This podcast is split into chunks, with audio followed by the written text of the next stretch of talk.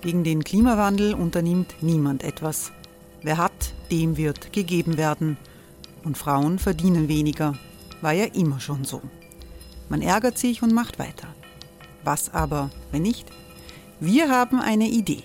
Die Falter Arena macht die Bühne frei für Menschen und Projekte, die das Land verändern. Mein Name ist Eva Konzett. Ich leite das Politikressort im Falter. Und am Sonntag, den 26. Mai, veranstalten wir im Wiener Stadtsaal die nächste Falter Arena. Mit dabei unter anderem der ehemalige Politiker und Neosänger Matthias Strolz, Theresa Imre von Markter, Sonja Jöchtel von Love Politics oder Kari Ochsner von Ochsner Wärmepumpen. Machen statt jammern. Wir schauen uns an, wie das funktionieren kann. Kommen auch Sie vorbei. Alle Informationen und Tickets finden Sie unter falter.at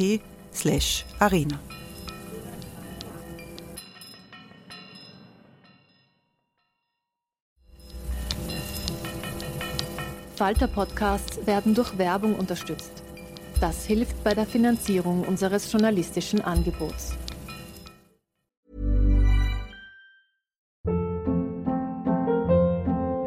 Hold up. What was that? Boring. No flavor. That was as bad as those leftovers you ate all week. Kiki Palmer here, and it's time to say hello to something fresh and guilt-free. Hello Fresh. Jazz up dinner with pecan-crusted chicken or garlic butter shrimp scampi. Now that's music to my mouth. Hello Fresh. Let's get this dinner party started. Discover all the delicious possibilities at hellofresh.com.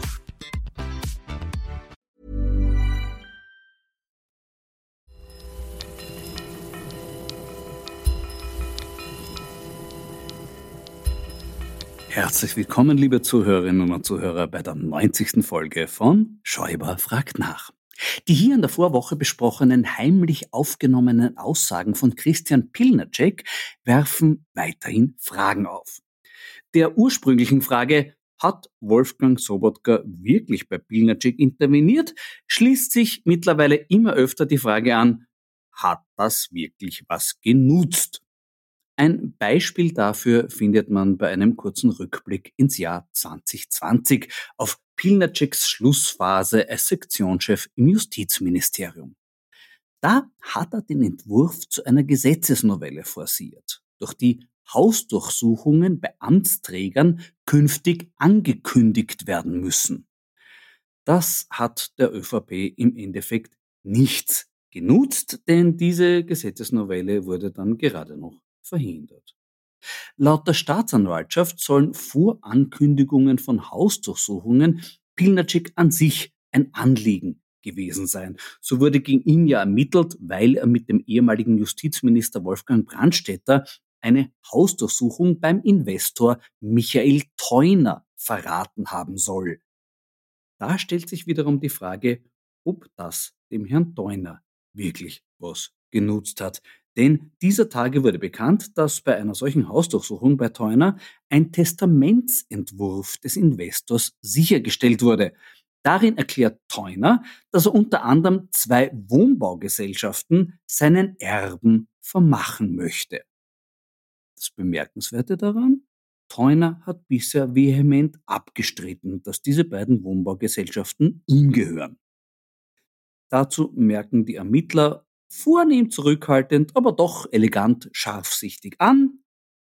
Es entspricht nicht der Lebenserfahrung, dass Personen fremdes Vermögen in ihr Testament zur Verteilung an ihre Erben aufnehmen. Ja, das kann man durchaus so sehen. Auch ich glaube, dass es nicht allzu oft vorkommt, dass wohlmeinende Eltern ihren Kindern den Stephansdom hinterlassen oder einsam verstorbene Pensionisten dem Tierschutzverein den Großglockner vererben. Aber vielleicht ist das unter risikoaffinen Top-Investoren ja durchaus üblich.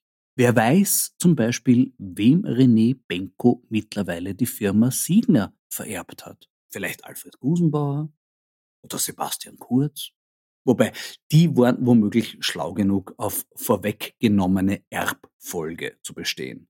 Vielleicht in Form eines Vorschusses von 7 Millionen Euro für Gusenbauer und 2,9 Millionen Euro für Kurz.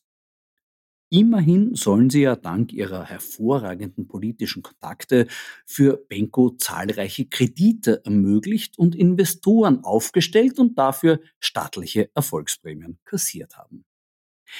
Je nachdem, ob man René Benkos Geschäftsmodell der mit stetig geringer werdenden Realitätsbezug aufgewerteten Immobilien mit einem Schneeballsystem, Piloten- oder Pyramidenspiel vergleichen möchte, kann man die jetzige Situation als Lawinenabgang, Flugzeugabsturz oder Pyramidenimplosion bezeichnen.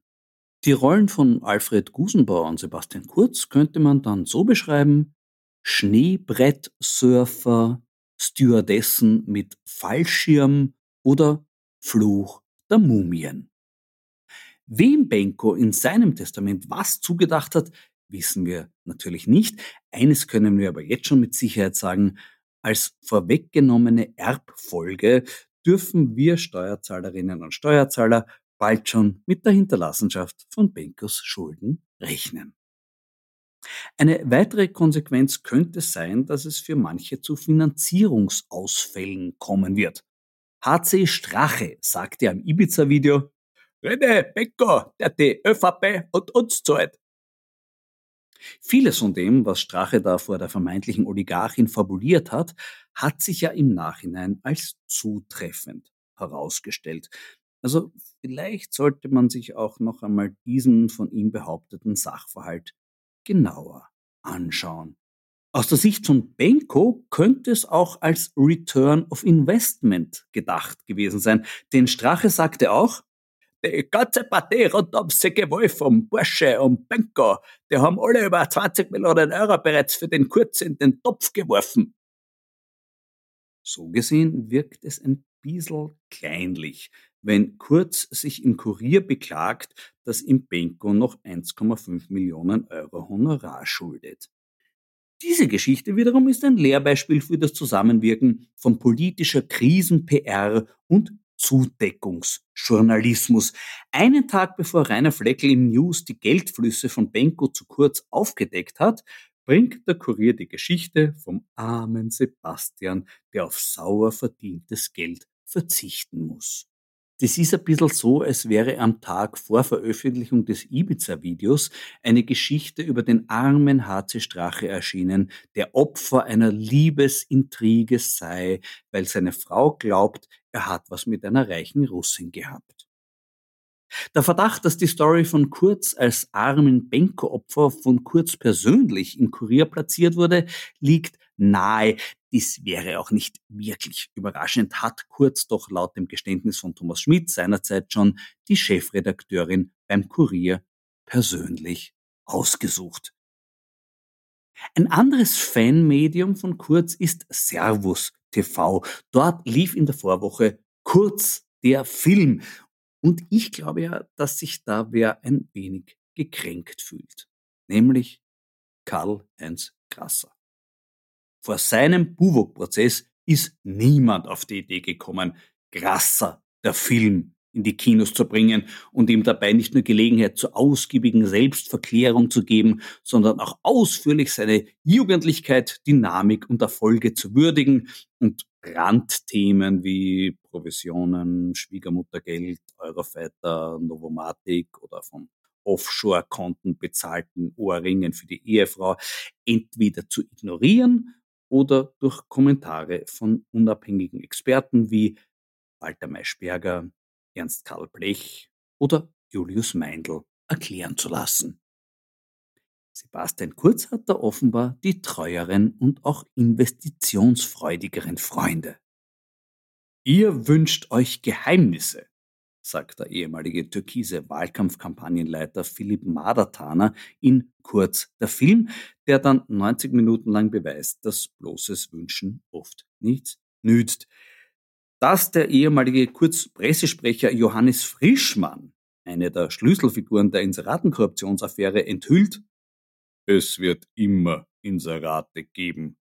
Und Kurz selber zum Fazit gelangt, wir alle würden es genauso wieder machen. Das mag kühn sein, aber wenig überraschend. Auch die von der Kritik bemängelte Nichterwähnung des Begriffs Message Control war vorhersehbar, denn auch in einem Pornofilm wird das Wort Geschlechtsverkehr kaum vorkommen. Der einzige unerwartete Moment des Filmes dauert nur wenige Sekunden und zeigt ein auf dem Tisch des Ex-Kanzlers liegendes Buch. The Hungarian Way of Strategy von Balázs Orban, dem politischen Direktor von Viktor Orban. Das Werk preist die Vorzüge der vom ungarischen Premierminister installierten illiberalen Demokratie und geißelt die moralische Verkommenheit der westlichen Welt. In einer Online-Kritik heißt es, der Titel des Buches sollte korrekterweise How to Build a Dictatorship from Stolen Money lauten. Der Buchautor wetterte unlängst wieder gegen Korruption in der EU, was angesichts des für den Viktor Orban-Clan besonders profitablen Missbrauchs von EU-Fördergeldern in Ungarn entweder ein verklausuliertes Schuldbekenntnis oder einen Gipfelpunkt an Chutzpe darstellt. Was aber will uns Sebastian Kurz mit diesem Zwischenschnitt sagen? Oder ist hier gegen jede Wahrscheinlichkeit die Message für einen Moment out of control geraten. Dafür sprechen so manche Nachrichten aus Ungarn. Nachdem Viktor Orban mit seinen Massenbegnadigungen für Flüchtlingsschlepper jeden Balkanroutenschließer zum Gespött gemacht hat, brachten mittlerweile praktisch alle Medien außerhalb Ungarns die Überschrift Orbans großes Versagen im Kampf gegen die Inflation. Diese betrug zwischenzeitlich bei Lebensmitteln sagenhafte 40 Prozent, ist die mit Abstand höchste innerhalb der EU und stürzt das Land in eine tiefe Krise. Den ungarischen Weg zu bewerben, ist also für Kurz derzeit ähnlich reputationsförderlich, als hätte er den bei einer Grasser Hausdurchsuchung entdeckten Autobiografieentwurf des ehemaligen Finanzministers auf dem Tisch liegen. Einer der für dieses Fragment gebliebene Werk von Grasser persönlich vorgesehenen Titel lautete übrigens KHG, ihr bekommt mich nie. Ob Kurz an einem ähnlichen Werk arbeitet, ist nicht bekannt. Als Prognose für seine Zukunft wäre der Titel jedenfalls ähnlich gewagt wie bei Grasser. Kein besonderes Wagnis ist es, wenn ich auch diese Woche in meine Kiste greife, die mir das Weindepot Neutz geschickt hat. Da ist immer was drinnen, das große Freude macht, so auch heute. Vor zwei Wochen habe ich von der Preisexplosion bei Weinen aus dem Burgund gesprochen. An der Rhone ist das mittlerweile leider ähnlich. Aber auch hier kann man noch tolle und trotzdem leistbare Weine finden. Der Gigondard Au lieu dit 2019 von der Domaine Santa Duc ist so ein Fall. Dreiviertel Grenache mit ein bisschen Mourvedre und Syrah aus biodynamischem Anbau ergeben eine unglaubliche Sandigkeit und Fruchttiefe, wie sie nur ganz große Weine haben. Prost! Also wenn man schon bei Filmaufnahmen den eigenen Schreibtisch filmen lässt, sollte man darauf schauen, dass die dort herumliegenden Bücher wenigstens nicht peinlich sind. Bei mir wäre da im Moment keine Gefahr, denn vor mir liegen die beiden letzten Bücher von Eva Menasse, der Roman Dunkelblum und der vor vier Wochen erschienene Essay Alles und Nichts sagen. Daneben steht mein Laptop und über den bin ich gleich mit der Autorin verbunden. Ich spreche heute mit Eva Menasse. Grüß dich, Eva. Grüß dich, Florian. Du bist in Berlin, wo du seit 20 Jahren lebst. Dein Interesse an Österreich ist aber nie erloschen, weshalb man dir auch immer wieder Vergleichsfragen stellt. Ich möchte gleich mit einer solchen beginnen. Wer ist deiner Meinung nach gefährlicher? Björn Höcke oder Herbert Kickel? Ehrlich gesagt möchte ich beide äh, nicht in ähm, politischer Verantwortung sehen. So kurz kann man das, glaube ich, sagen. Wie gefährlich ist denn die AfD in Deutschland? Das war doch vor einem Jahr noch eher ein Thema, dass man gesagt hat, wir haben das im Griff. Und auf einmal ist es ein bisschen so wie in Österreich, dass man sagt, ja, das ist schon realistisch, dass die auch in einer Regierung sein könnten. Ja, das ist ganz merkwürdig. Ähm, ich bin immer noch nicht sicher. Ich glaube, dass die Umfragen zwischen zwei Wahlen, das hat man ja, also da gibt es ja Vergleichszahlen, dass die so ausschlagen in alle möglichen Richtungen, dass die Leute dann aber am Wahltag sehr viel konservativer handeln, als die Umfragen dazwischen befürchten lassen. Also in Deutschland war das jedenfalls immer so. Aber im Moment muss man schon sagen, dass die gesellschaftliche Polarisierung sehr, sehr groß ist. Und ich habe auch das Gefühl, dass die herkömmlichen Medien in Deutschland das nicht mehr genau abbilden, was die Leute denken oder was ihre Ängste und Befürchtungen sind. Hältst du die Gefahr für realistisch, die seitens der AfD kommt? Dass die AfD in Regierungsverantwortung kommt, halte ich nicht für realistisch. Nein. Ich glaube, da würden sich die demokratischen Parteien dann doch endlich wieder zusammenreißen. Würdest du deiner Einstellung zu Österreich was ändern, wenn Herbert Kickl unser nächster Bundeskanzler ist? Also meinen Pass würde ich nicht zurückgeben. Und ähm, Bundeskanzler, ja, das wäre tatsächlich eine Katastrophe, glaube ich. Aber selbst bei diesem kleinen und neurotischen und oft so politisch unvernünftig handelnden Österreich denke ich doch, dass die anderen Parteien sich dann zusammenraufen müssten. Okay, noch eine Vergleichsfrage, um die Quote auch aufrechtzuerhalten. Wer ist peinlicher, Sarah Wagenknecht oder Karin Kneißl? Eindeutig Karin Kneißl. Eindeutig. Ich hoffe, ich muss es nicht begründen. Sarah Wagenknecht hat sich doch in letzter Zeit auch ziemlich exponiert. Ich meine, immerhin hat Wladimir Putin jetzt zwei Parteien, mit denen er in Deutschland zur Wahl antritt. Ist der Putin-Fanmarkt unter deutschen Wählern groß genug? Naja, man muss schon sagen, dass durch die neuen Bundesländer, durch die ehemalige DDR es da immer noch äh, eine Generation gibt, die ein völlig anderes Verhältnis zu, äh, zu Russland hat und, und mehr Verständnis. Akut ist Österreichs neuer Topstar in Deutschland René Benko. Was sagt uns ein Aufstieg und Fall über die Welt, in der wir leben? Ich weiß nicht, mir als Österreicherin ist es ehrlich gesagt ein bisschen peinlich, schon seit Jahren, dass diese, dass diese diese ganzen gecrashten Sachen immer von den Österreichern ausgehen. Ne? Das war ja bei Wirecard auch so. Also es gibt ähm, es gibt offenbar so eine Art des schmierigen Österreichers, dem die Deutschen immer gern auf den Leim gehen. Also bei, bei Wirecard war das eindeutig so. Und bei Benko habe ich mir auch als völlig nicht wirtschaftsaffine Zeitungsleserin schon seit Jahren gedacht, ob das mal gut geht. Aber es ist schon interessant, warum, warum diese Schurken, Ganoven oder Pleitiers dann immer die Österreicher sind in Deutschland. Haben wir da eine spezielle Begabung dafür oder ist das Zufall? Ich glaube, wir haben eine spezielle Begabung, aber ich glaube, das liegt auch an dieser bestimmten, ja, wie ich schon gesagt habe, an dieser Art. Ähm, es gibt diesen großen kulturellen Unterschied zwischen Deutschland und Österreich, der, äh, der, der, den man gar nicht groß genug ansetzen kann, weil er eigentlich auf, auf Subtilitäten beruht. Aber ich glaube, die Deutschen würden Österreichern ziemlich viel abkaufen. Dein neues Buch Alles und Nichts sagen handelt vom Zustand der Debatte in der Digitalmoderne. Wie intensiv hast du dich dafür in das digitale Netz begeben? Äh, man muss sich gar nicht in das digitale Netz allzu tief bewegen. Man muss nur ein bisschen Twitter und Facebook beobachten und vergleichen, wie die Welt noch vor zehn Jahren war, also diskursiv.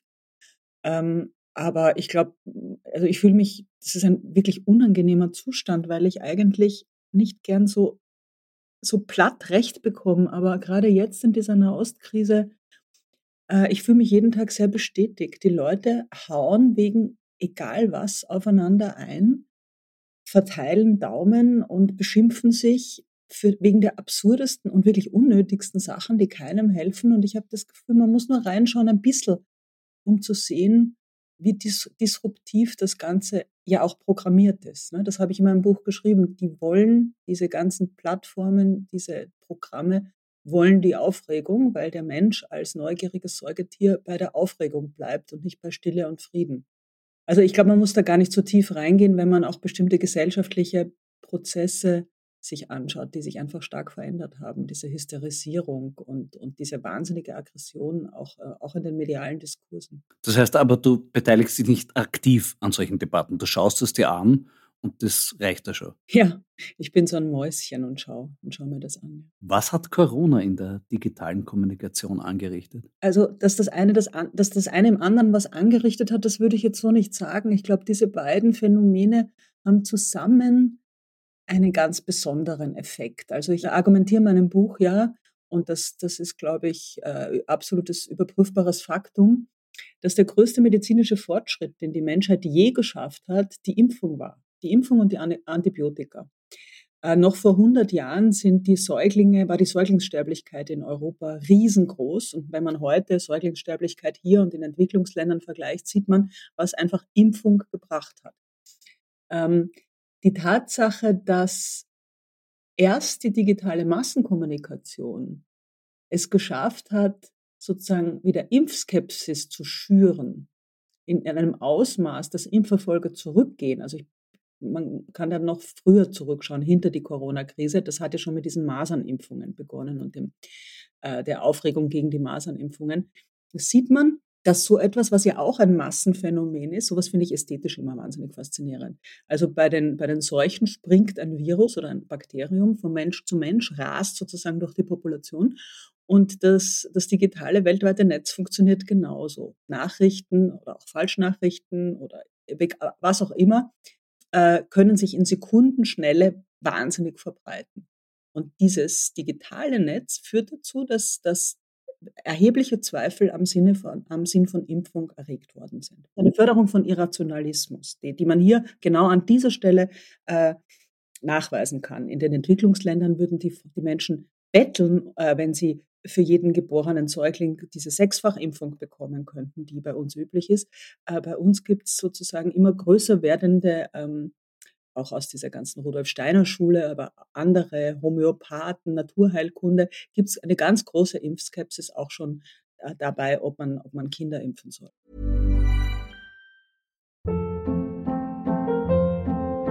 Hold up. What was that? Boring. No flavor. That was as bad as those leftovers you ate all week. Kiki Palmer here, and it's time to say hello to something fresh and guilt-free. Hello Fresh. Jazz up dinner with pecan-crusted chicken or garlic butter shrimp scampi. Now that's music to my mouth. Hello Fresh. Let's get this dinner party started. Discover all the delicious possibilities at hellofresh.com.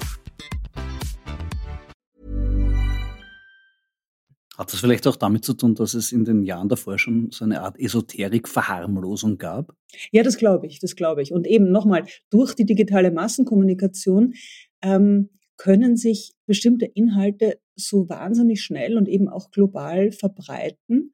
Und also jetzt zum Beispiel, ich bin ein unzufriedener Wutbürger, jetzt nur mal als Beispiel, ja, und ich sitze vor meinem Computer. Früher habe ich in einem Dorf gelebt und dann habe ich am, am, Stammtisch im Wirtshaus geschimpft und dann hat mir vielleicht einer eins auf die Nase gegeben, aber es war mir nicht so leicht, die Gleichgesinnten zu finden. Heutzutage kann man vom Computer aus alle Gleichgesinnten in der eigenen Sprache finden, wenn man sich an den richtigen Facebook, WhatsApp, Telegram-Gruppen auf Twitter bewegt. Man findet die, die so ticken wie man selber. Also Bewegungen wie die Gelbwesten zum Beispiel oder auch Pegida sind natürlich durch ähm, Digitalisierung, Massenkommunikation, durch die Möglichkeit, ähm, die Leute sozusagen auf die Straße zu bringen, überhaupt erst äh, in dieser Größenordnung möglich. Auf der anderen Seite natürlich auch äh, ähm, Fridays for Future, ähm, die Kinder, die den Klimawandel bekämpfen wollen. Aber es hat eben alles auch eine, eine durchaus negative Seite, die man, die man jedenfalls genau beobachten muss. Sascha Lobo hat in seinem neuen Buch die große Vertrauenskrise als Hauptübel digitaler Kommunikation ausgemacht. Wie können Politik und Medien heute wieder Vertrauen zurückgewinnen? Ja, ich glaube, das erste würde beginnen bei sprachlicher Abrüstung. Aber das Problem ist, dass Politik und Medien, wenn du das so sagst, die sind ja gar nicht mehr, die sind ja gar nicht mehr spieldominant. Äh, die Menschen leben in den sozialen Netzwerken und holen sich von dort extrem schräg kuratierte Weltbilder ab. Und da dringt man schon gar nicht mehr durch. Also ich glaube, die vernünftigsten Demokraten heutzutage sind sozusagen qua Alter die Pensionisten, wenn sie, weil die noch, äh, was weiß ich, sich die Zeit im Bild anschauen oder hier die, die, das Heute-Journal. Ähm, also weil sie noch die FAZ lesen oder die Presse und den Standard. Äh, die Generation der unter 30-Jährigen tut nichts davon mehr seit Jahren. Das heißt, die erreichen wir gar nicht mehr und das ist tatsächlich demokratiepolitisch ein Riesenproblem. Glaubst du, es ist ein endgültiger Befund oder gibt es einen Weg, den wir vielleicht noch nicht erkannt haben, wie wir diese Menschen wieder erreichen könnten? Naja, die Menschheit war bis jetzt schon relativ überlebensfähig. Ähm, ich kann den Weg im Moment nicht sehen. Es hat sicher irgendwas mit digitaler Abstinenz zu tun wird es zu tun haben müssen oder mit irgendeiner Form von Kuratierung. Aber durch die künstliche Intelligenz kommen ja die nächsten Riesenprobleme auf uns zu.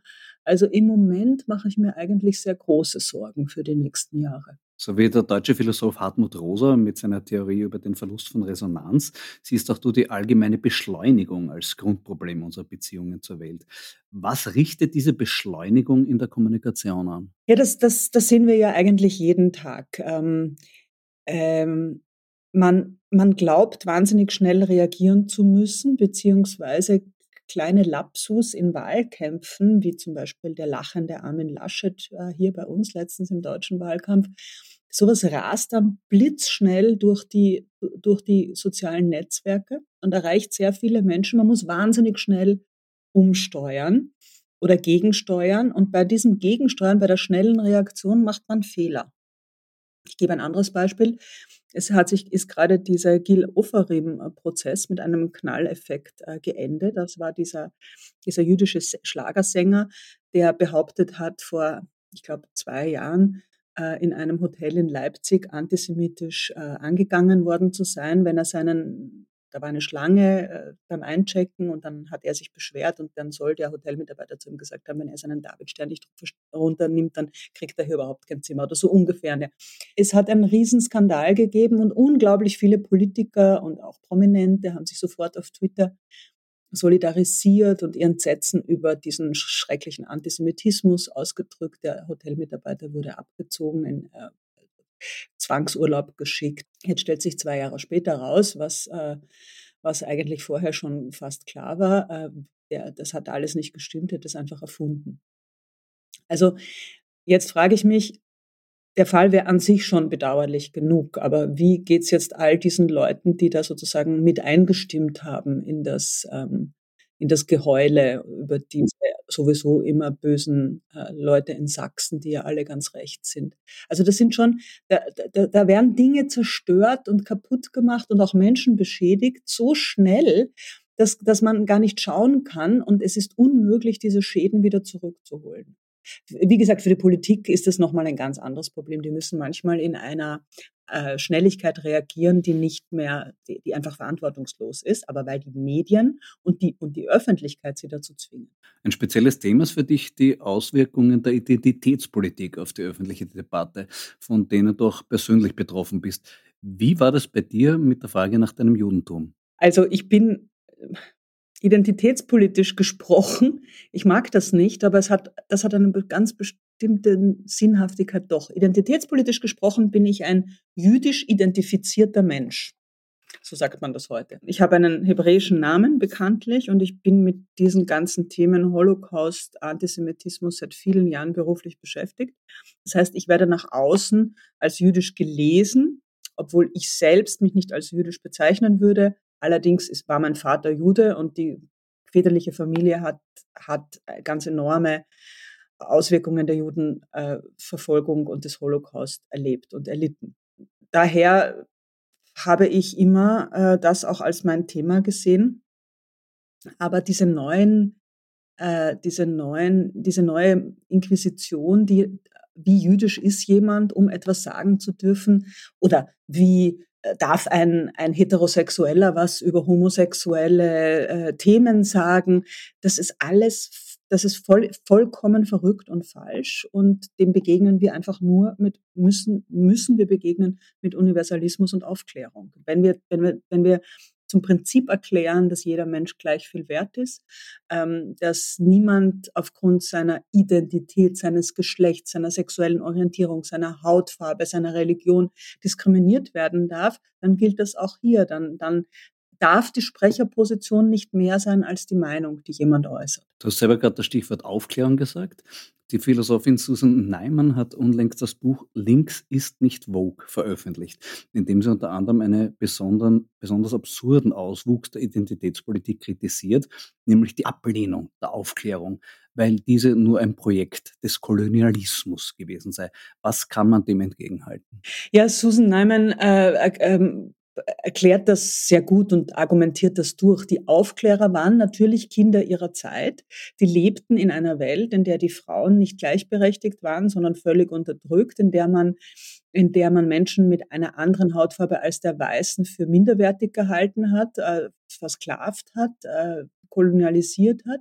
Und, und umso mehr ist aber die Leistung, die moralische die intellektuelle Leistung der Aufklärer zu bewundern, in einer solchen Welt äh, diese Aufklärungsideen entwickelt zu haben, sozusagen total gegen den Zeitgeist, total gegen den damaligen Mainstream. Und das gilt eben nicht zu sagen, die, die haben in einer Welt gelebt, die oder der eine Aufklärer hat auch selbst Sklaven gehabt. Das, das gilt nicht. Diese Ideen sind universell und sie konnten nur in dieser Zeit noch nicht umgesetzt werden. Und das, äh, das ihre ist, sie sind bis heute nicht umgesetzt. Aber deswegen sind ja die Ideen nicht falsch. Die Wurzeln dieser Ablehnung der Aufklärung liegen laut Neumann unter anderem bei Foucault, der behauptet, dass es bei der Forderung nach Gerechtigkeit immer nur um Machtfragen ginge.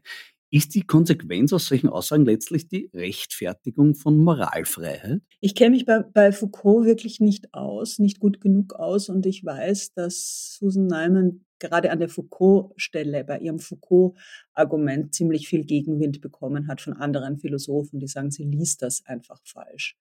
Aber es, ihre, ihre, ihre Schlüsse, die halte ich für absolut ähm, absolut bestechend und richtig. Äh, Macht und Gerechtigkeit sind zwei verschiedene Sachen. Ein weiterer Punkt der Identitätspolitik ist der von ihr vorgebrachte Vorwurf der kulturellen Aneignung. Kann Kunst überhaupt ohne kulturelle Aneignung funktionieren? Nein, die Frage, die Frage kann man wirklich kurz beantworten. sie kann nicht funktionieren. Flaubert hat, hat über Emma Bovary geschrieben, ähm, Nabokov über einen Pädophilen. Kunst eignet immer etwas an, was ihr nicht gehört. Kunst bemächtigt sich der Geschichten und der Konflikte der Welt. Das heißt, äh, das, das Kunst ist nicht denkbar. Und das ist aber eine wirklich wahnsinnig gefährliche Entwicklung, wenn, wenn dauernd versucht wird, die, die, die Kunst und die Künstler, also dass nur die Künstler, die was davon verstehen, über bestimmte Themen schreiben dürfen. Das ist absurd und das führt uns, das führt uns auch in eine Art von Totalitarismus, würde ich sagen, letztlich. Gemeinsam mit Susan Neumann hast du auch den Bundestagsbeschluss gegen die BDS kritisiert. Worum geht es da? Naja, BDS ist eine, eine Bewegung der Palästinenser, die, äh, die sich ursprünglich gegründet hat als gewaltfreie Alternative zum Terror, eben auch zum Hamas-Terror oder auch zum PLO-Terror, äh, weil die gemerkt haben, das kommt international nicht gut, wenn man wenn man, wenn man Busse in Tel Aviv in die Luft sprengt. Aber sie haben ihren, da würde ich jetzt wirklich sagen, durch absolut berechtigten Kampf um ihre äh, staatliche Selbstbestimmung und Souveränität. Und deswegen sind sie auf die Idee gekommen, Boykott. Boykott gibt es auf vielen Ebenen. Wir kennen wirtschaftliche Boykotte noch. Also wir boykottieren jetzt zum Beispiel alle Russland. Wir boykottieren den Iran. Äh, bei, und, und, und, auch bei Südafrika hat letztlich Boykott auch äh, eine Rolle gespielt damals. BDS wird für antisemitisch gehalten und es ist ganz sicher so, dass es, dass es auch antisemitisch, antisemitische Töne hat. Nur die BDS-Resolution in Deutschland, und, und es gibt das nicht nur in Deutschland, sondern auch in etlichen US-amerikanischen Bundesstaaten, zielt jetzt darauf ab, dass Menschen, die BDS nahestehen, da wird es aber schon schwierig, weil man nahestehen, wie nahe, oder die sozusagen BDS-Aktivisten sind, in Deutschland nicht ähm, auf staatlichen Bühnen auftreten sollen oder mit staatlichem Geld, öffentliche, öffentlichen Mitteln, äh, also Kunst und Kultur. Ja? Das heißt, ich kritisiere daran, dass man die, diesen, die Boykottidee, die man ihnen vorwirft, selbst gegen sie wendet.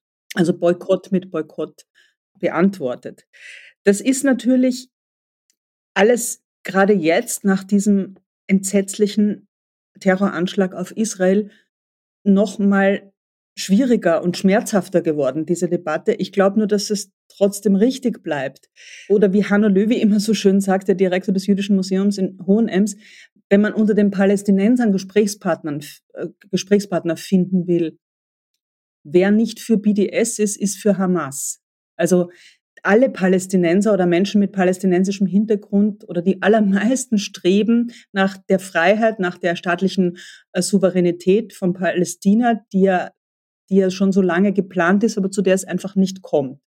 Und es hat keinen Sinn, wenn man wenn man solche Leute nicht sprechen lässt. Die Engführung in Deutschland ist inzwischen schon sehr, äh, also wirklich äh, kunstfeindlich geworden. Es gibt es sind in letzter Zeit zwei Literaturpreise ausgesetzt worden, weil die Künstlerinnen mal bei BDS was unterschrieben haben, äh, also irgendeinen BDS-Aufruf unterschrieben haben. Und damit fällt das dann automatisch unter diese BDS-Resolution, zu der man noch sagen muss, dass sie überhaupt nicht rechtlich bindend ist. Sie widerspricht nämlich dem deutschen Grundgesetz. Also wenn man das einklagen würde, und das wurde an manchen Stellen schon gemacht, man gewinnt immer. Also man, man darf einen öffentlichen, eine öffentliche Bühne oder öffentliches Geld nehmen, auch wenn jemand was für BDS. Aber die, die öffentliche Meinung hat sich in der letzten Zeit so gewendet, dass ähm, das BDS wirklich für, für das Gleiche wie Hamas gehalten wird oder dass BDS-Nähe bedeutet, ähm, Antisemit zu sein. Ich selbst möchte sagen, ich habe gerade einen Pen, einen neuen Pen gegründet vor anderthalb Jahren, äh, den Pen Berlin. Ich bin gegen jede Form von Kulturboykott. Ein Pen ist ist, ist selbst das Gegenteil von Kulturboykott. Wir sind für freie Meinungsäußerung und für Kunstfreiheit im weitestmöglichen Sinn. Also erst bis das Strafrecht zur Anwendung kommt, muss die Kunstfreiheit gelten. Das ist meine demokratische Überzeugung. Und deswegen, wenn jemand mal was unterschrieben hat für BDS, ihm einen Literaturpreis abzuerkennen, das halte ich für falsch, obwohl ich BDS ablehne. Aber die, schon diese, diese Differenzierung ist im Moment in Deutschland sehr, sehr schwer zu machen. Aktuell gibt es bei Penn eine Diskussion um einen Auftritt der Autorin Kennedy. Wie ist da die Situation? Wir haben die, äh, äh wir haben E.L. Kennedy vor einem Dreivierteljahr eingeladen, unsere Festrednerin zu sein. Wir haben unseren Verein gibt es ja erst seit eineinhalb Jahren. Letztes Jahr im Dezember beim Kulturkongress war unser Festredner der Penn Amerika Präsident, der derzeitige Ayat Akhtar. Ich wollte dieses Jahr, wir wollten dieses Jahr unbedingt eine Frau haben und das war natürlich lange vor dieser Nahostkrise. Und alle haben sich gefreut. Das ganze Board hat gejubelt, als wir die Zusage von E.L. Kennedy hatten. Berühmte Schriftstellerin, aber eben auch sehr politischer Mensch. Und jetzt kurz vor dem Kongress ähm, und unter dem Eindruck dieser wirklich beängstigenden und fürchterlichen äh, Nahostkrise, die gerade so unendlich viele Menschenleben kostet, gibt es jetzt Stimmen, die sagen, A.L. Kennedy ist doch BDS-Unterstützerin. Ich habe sie das nicht gefragt, ich weiß es nicht. Wahrscheinlich hat sie auch mal irgendwas unterschrieben. Aber solange ich äh, für diesen Penn spreche, für den Penn Berlin, ähm, wird jemand, der ein anerkannter Künstler ist, nicht beschnitten in dem Recht, eine Festrede zu dem Thema zu halten, die er oder sie, ähm, das er oder sie für richtig hält. Es war allem interessant, was sie gerade erst in Wien die Eröffnungsrede bei der Buch Wien gehalten hat. Da gab es eigentlich keine Diskussion um das Genau, Thema. das war, glaube ich, eine Rede zu einem ganz anderen Thema. Und als ich sie damals eingeladen habe, vor einem Dreivierteljahr, wie gesagt, war, habe ich ihr geschrieben, sie darf, sie soll natürlich reden, was ihr dann zu dem Zeitpunkt unter den Nägeln brennt, aber habe ihr schon vorgeschlagen, äh, dass Demokratie und Europa, also Europäische Union, ob das ein Thema wäre, weil sie ja auch sehr viel gegen die Brexit-Entscheidung von Großbritannien geschrieben hat. Also mir ist damals vorgekommen, das wäre vielleicht ein natürliches Thema für sie. Aber worüber sie jetzt reden wird, weiß ich nicht. Wie soll man umgekehrt gesehen mit dem Problem der Hamas-Verharmlosung umgehen? Mit dem Strafrecht. Also ich glaube, Terror äh, darf nicht verharmlost werden. Es dürfen keine Terrorparolen bei Demonstrationen ähm, gerufen werden. Man darf nicht toten Juden rufen, genauso wenig wie man den Hitlergruß zeigen darf. Ähm, das wird aber bei den ja, vielfach stattfindenden Demonstrationen von Rechtsextremen in Deutschland äh, ist ja da eine Umgangsform gefunden worden längst. Also die werden genau beobachtet und wer so ein demokratieschädliches Verhalten zeigt, wird, wird rausgeholt aus der Menge und, und erstmal festgenommen. Ähm, und so muss man bei Islamisten und Terrorverharmlosern, Dschihadisten und was es da alles auf diesem Gebiet gibt, ebenso vorgehen. Das ist, glaube ich, überhaupt gar keine Frage. Die New York Times hat diese Woche berichtet, dass der israelischen Regierung schon vor einem Jahr der detaillierte Angriffsplan der Hamas vorgelegen sei. Glaubst du, dass Netanyahu dafür noch zur Verantwortung gezogen wird? Also ich bin überzeugt davon und das macht diese Lage ja so brandgefährlich. Die Umfragen in Israel seit dem 7. Oktober geben eigentlich ein gleichbleibendes Bild, nämlich dass mindestens zwei Drittel bis, bis 80 Prozent der israelischen Bevölkerung der Meinung ist, dass ihre eigene Regierung eine Mitschuld trifft. Also für jeden, der Israel kennt und, und auch die Sicherheitskonzepte dieses Landes und überhaupt die ganzen Sicherheitsvorkehrungen, wenn man ins Kino geht, wenn man ins Kaufhaus geht, überall sind diese Metalldetektoren, überall sind die Schleusen wie am Flughafen. Es ist unbegreiflich, es ist absolut unbegreiflich, wie es zu, wie, wie es zu einem Überfall in dieser Größenordnung hat kommen können. Äh, ich, ich, ich, ich bin eigentlich immer noch wirklich fassungslos. Also über 800, fast 1000 hingeschlachtete Zivilisten, das ist, das ist wirklich kaum, kaum zu fassen. Ähm, wie gesagt, ein Großteil der israelischen Bevölkerung gibt der eigenen Regierung eine Mitschuld daran, dass es sozusagen zugelassen hat, dass, dass die Sicherheitsvorkehrungen, dass die Geheimdienste versagt haben. Und auch gegen diese drohende Abwahl Entmachtung kämpft Netanyahu jetzt an und das ist immer so wahnsinnig gefährlich. Das ist so ähm, äh, Staatenlenker, die so die danach äh, mit dem Gefängnis bedroht sind. Das ist ja bei Netanyahu auch wegen der Korruptionsvorwürfe der Fall. Die werden dadurch immer skrupelloser, weil ja alles, weil sie ja alles tun, um sich selbst an der Macht zu halten.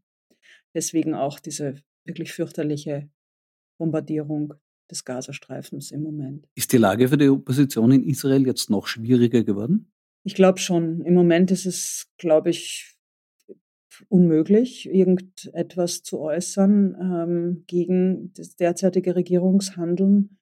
Aber ich denke, Israel ist eine enorm demokratische Gesellschaft. Also die Menschen sind sehr, sehr ähm, selbstbewusst und das hat man auch an diesen Wochen, monatelangen äh, Demonstrationen gesehen, im, im, das ganze Jahr eigentlich, bis jetzt, bis zum 7. Oktober.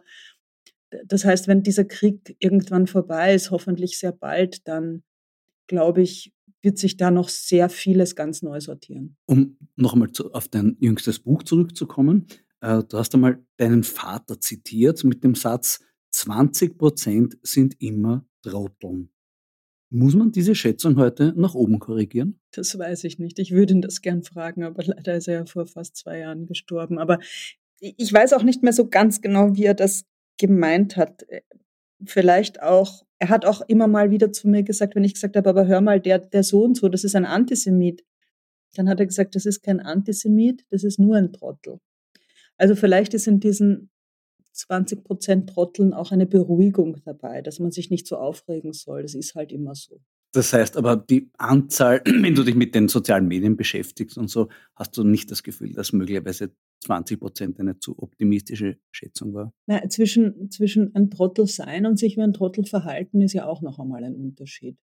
Und ich finde wirklich, dass sich die meisten Menschen ganz ungeheuerlich auf den sozialen Netzwerken benehmen also auch in den Kommentarspalten bei den der Zeitungen oder in den Bewertungsportalen von Produkten. Die Leute lassen einfach den ganzen Tag digital die Sau raus. Und das färbt natürlich auf ihr auf ihre Umgangsformen in der analogen Welt ab oder, oder spiegelt zurück. Dein Roman Dunkelblum ist zu einem Bühnenstück geworden. Wie warst du mit der Umsetzung zufrieden? Ach, ich habe so wahnsinnig viel zu tun. Ich wollte es mir eigentlich unbedingt noch ein zweites Mal anschauen, aber ich war sehr beeindruckt weil es überhaupt nicht banal war, was sie da in St. Pölten am Landestheater gemacht haben, sondern sie haben sozusagen diesen Roman zu dramatischen Flächen umgebaut. Und die Schauspieler und Schauspielerinnen haben ja alle mehrere Rollen gespielt. Also ich fand es sehr, sehr faszinierend.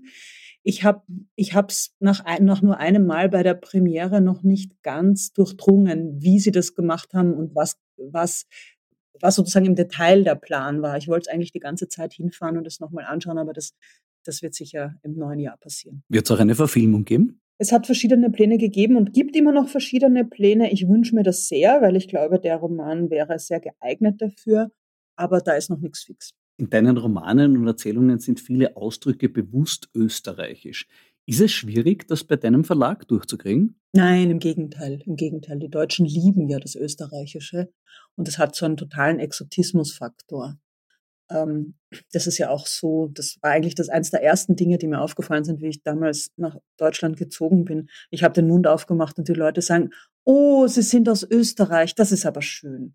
Also es, es, es kommt einem ein so viel Glück und Freude entgegen. Und ich habe mich damals recht geniert, weil in Österreich ist ja bekanntlich anders. Jemand macht den Mund auf und ist erkennt, äh, erkennbar Bundesdeutscher, dann ist er sofort ein Piefke und wird schon einmal ein bisschen abschätzig angeschaut. Eine Frage zum Deutschland-Österreich-Verhältnis muss ich noch stellen. Hättest du es je für möglich gehalten, dass ein Tag kommt, an dem die Antwort auf die Frage nach dem besseren Fußballnationalteam Österreich lautet? Nein, das habe ich nicht. Und das habe ich nicht gedacht. Das habe ich nicht gedacht. Und das ist vielleicht, das war ein ganz großer, wie soll ich sagen, ein Schmerz und eine Sentimentalität an diesem Tag, dass mein Vater das nicht mehr erleben konnte. Woran arbeitest du als nächstes? Ich versuche jetzt mal diesen Penn Berlin Kulturkongress zu Ende zu organisieren, was in den letzten Wochen unsere Hauptaufgabe war, nachdem wir bei der Buchmesse schon äh, 16 Veranstaltungen mit 50 Autorinnen und Autoren gewuppt haben. Und wenn das fertig ist, dann gehe ich wieder in die Stabi, das ist die Staatsbibliothek am Potsdamer Platz hier. Habe ich auch in den letzten Wochen immer mal tageweise gemacht und fange ein neues Buch an. Und darüber kann ich noch gar nichts sagen, weil sich die Bücher bei mir wirklich immer erst beim Schreiben äh, ergeben. Aber ich habe jetzt zumindest ein paar Bücher gefunden, die ich gerade lese, alles mögliche zeithistorische wo ich das Gefühl habe, da könnte was drin sein. Kannst du uns schon irgendeine Richtung verraten? Nein, überhaupt nicht. Ich möchte gern irgendwas hardboiled. Ich habe immer eher so das Gefühl, dass ich das neue Buch eher so atmosphärisch sehe und nicht weiß, worum es gehen wird, aber sozusagen die Art des Buchs. Ich möchte gern irgendwas sowas, sowas abgekochtes schreiben, also in einem Stil wie was weiß ich, wie Chandler. Vielleicht will ich, vielleicht will ich wirklich mal eine Art von Krimi schreiben oder so. Das weiß ich noch nicht, aber so das ist so vom, vom, vom atmosphärischen, vom, vom Gefühl, vom Gefühl, das ich für das Buch habe. Ich möchte gern wieder, dass es lustig ist, aber, aber auch so ein bisschen hardboiled. Ja, dann sage ich, möge die Übung gelingen. Liebe Eva, danke für das Gespräch. Danke dir, Florian. Das war die 90. Folge von Schäuber fragt nach. Wenn sie Ihnen gefallen hat, bitte empfehlen Sie mich weiter. Sollten Sie dadurch neue Hörerinnen und Hörer für mich gewinnen, kann ich Ihnen leider, anders als René Benko, kein Beraterhonorar in Millionenhöhe zahlen. Dafür sollte aber das Enttäuschungsrisiko für Neuhörer deutlich geringer sein. Dafür wird nächste Woche bestimmt auch mein Gast sorgen, nämlich Josef Hader. Für heute sage ich Danke fürs Zuhören, bleiben Sie aufmerksam. Ihr Florian Schäuber.